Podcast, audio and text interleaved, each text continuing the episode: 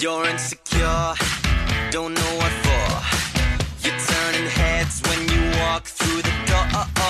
Don't need makeup to cover up. Being the way that you are is enough. Good morning and hello everybody. Welcome aboard American English Express. I'm your host Oliver. 各位好，欢迎搭乘美语早班车。这两天 Oliver 呢在阅读文章的时候呢，碰到了一个特别好玩的一个短语。 其实它是一个单词了，那它是两个单词构成的，它意思呢是 sleeping policeman。我一看觉得什么意思啊？睡着的警察，sleeping policeman。后来我查了一下，就感觉特别的有意思。What is sleeping policeman? Well, sleeping policeman, or in other words, it's called road humps or speed bumps, is the most effective measures to lower vehicle speed. Uh, and that is by using sleeping policeman, or known as road hump. 什么叫做睡着的警察呢？我们开门见山告诉大家，其实呢，它就是我们所说的减速带。那开车的司机一定知道啊，可能到一些比较路窄的地方，或者到下坡的地方呢，就会出现这个叫做 road hump，或者叫 sleeping policeman。 然后我们来说一下这个减速带的说法，叫 road humps。Hump，that's H U M P，或者也可以叫 speed bumps。Bump 有点颠簸的感觉，B U M P，因为汽车行驶在这个减速带上，肯定会有颠簸的状态嘛，对不对？为了把这个速度降低，so speed bumps or road humps。Alright, in other words, which is sleeping policeman，睡着的警察。 最没发现，其实英语中啊，这个表述真的还是挺有意思的。当然，也趁着今天的节目呢，Oliver 跟大家一起来总结一下，在北美地区特别常见的一些 road signs or traffic signs，一些交通的标志。可能我们在国内见到的一些标志呢，跟在美国所见到或北美地区见到的会有一些不同的地方。所以今天都看一下有哪些是北美地区比较常出现的 traffic signs as well。As their meaning，包括他们的一些意思。第一个呢，要跟大家去分享的，大家可能在北美见到最多的一个路标呢，是 Deer Crossing Signs。Deer crossing sign，总有一个动物出来了，deer。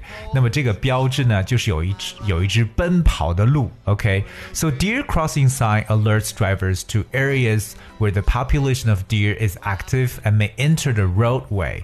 所以可能在路边你开车时候，突然之间蹦出来一头鹿，所以呢，就是要提醒司机要注意呢，进入到了有这些鹿出现的一些区域。So seeing a deer of the size on the road is a very very serious situation.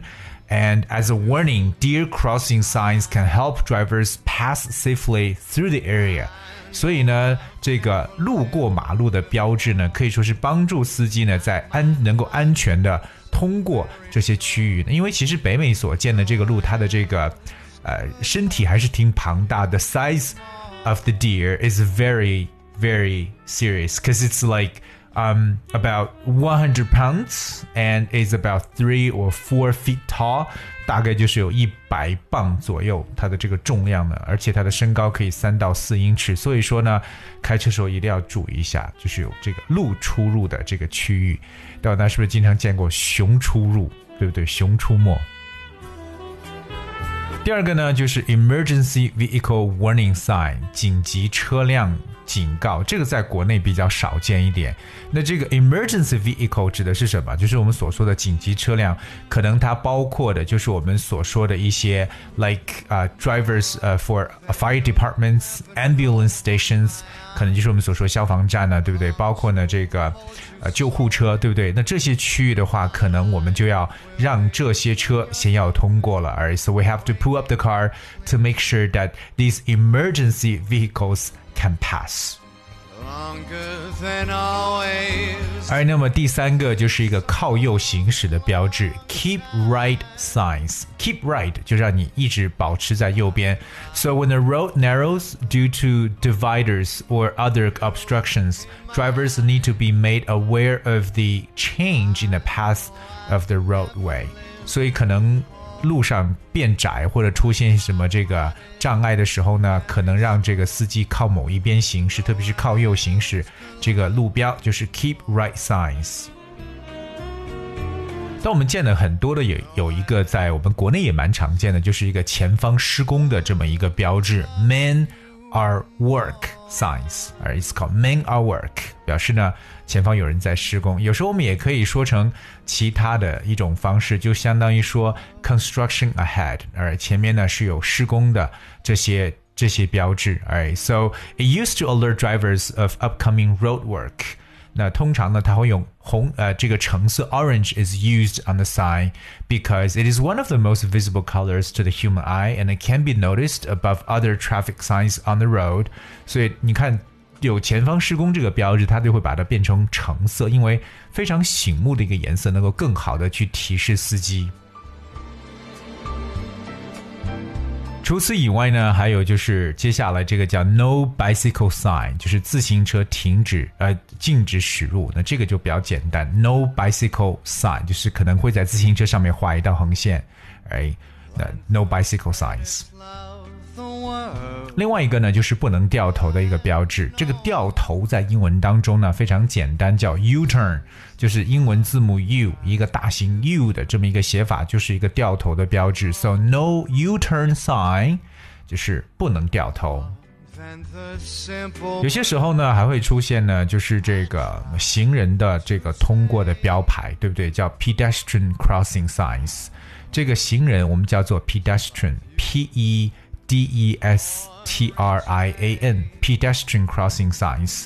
pedestrian crossing sign 通常是在学校区域，对吧？那在北美地区，这个不同的是在于它的颜色，这个牌的这个颜色是用黄绿色的反光片来组成的，就像我们在路上的交警所穿的最外边那一层反光的颜色，因为它也是非常的醒目，提示呢前面有行人通过。So pedestrian crossing signs。另外一个呢，就是我们所说的这个限速标牌 （speed limit signs）。speed limit sign 就是限制速度。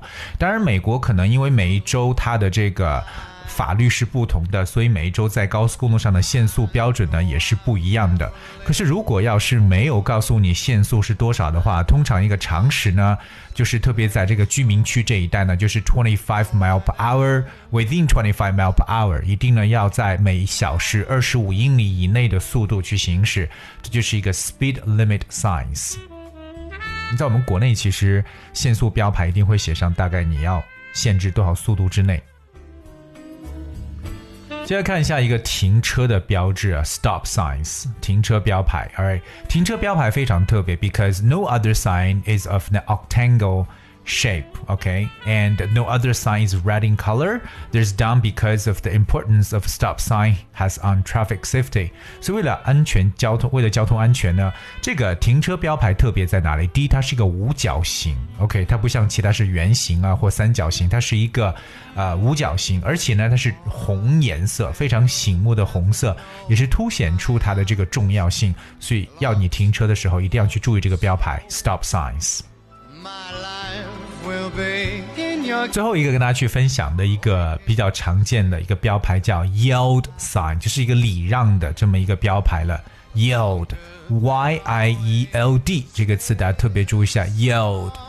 Yield to pedestrian，就是你要礼让行人。这个在我们国内现在也特别特别的重要，而且已经成为法律了。特别我们在看到这个 zebra crossing 行人的这个斑马线的时候，虽然说没有红灯跟绿灯，可是我们底下都会写着礼让行人这样的说法。So that is yield sign。